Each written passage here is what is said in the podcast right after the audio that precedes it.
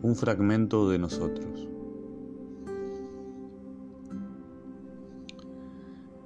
Fuimos una perfecta ecuación de tiempo y de hábitos. El mar, la paloma, el amanecer, un cielo roto, el resplandor del grito,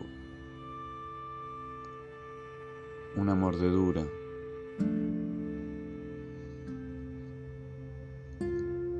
Ahora la nostalgia entreteje estos días con apasionada mansedumbre y la memoria dice lo que ya no nos pertenece.